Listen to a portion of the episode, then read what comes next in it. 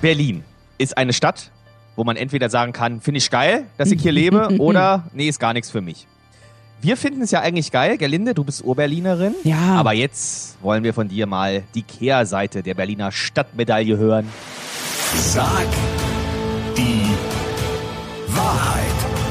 Gerlinde Jenekes 100-Tage-Challenge auf 94.3 RS2.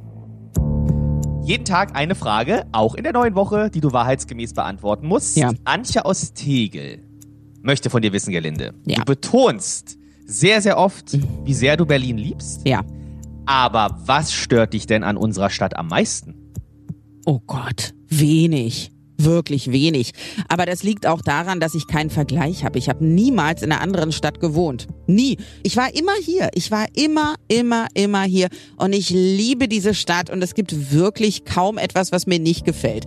So, nun könnte man ja aber sagen, warum bist du denn nach Teltow gezogen, wenn dir Berlin so gut gefällt? Kann ich dir sagen, Ja. mir ist diese Drängelei in Berlin ein bisschen viel, weil aus irgendeinem Grund die Menschen in dieser Stadt unheimlich zusammenrücken wollen immer. Du kannst nirgendwo hingehen, wo nicht alles voller Menschen ist. Und ich empfinde das manchmal, muss ich sagen, als ein bisschen rücksichtslos. Ich mag diese Art der Berliner, die sind freche und so. Und äh, ich mag auch, dass, äh, dass äh, sich eigentlich der eine für den anderen gar nicht interessiert, weil ich da auch eher ein bisschen oberflächlich äh, gestrickt bin.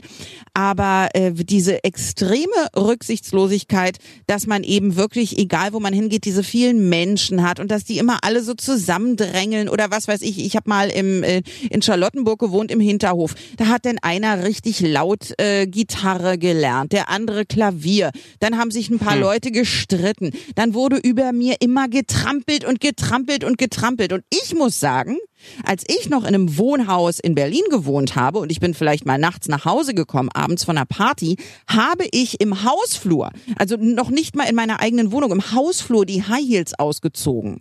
Um nicht zu klackern toll. im äh, Flur, um die Leute nicht zu nerven. So, und hier ist alles laut. Deswegen ist das, was mich an Berlin stört, diese rempelnde äh, Rücksichtslosigkeit. So, es gibt ja Menschen, die wohnen noch mit weit über 30 im Hotel Mama. Das äh, Ja, kann ungewöhnlich sein. gibt's.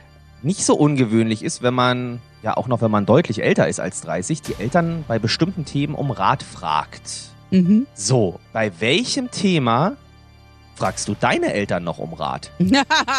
das ist ja eine süße Frage.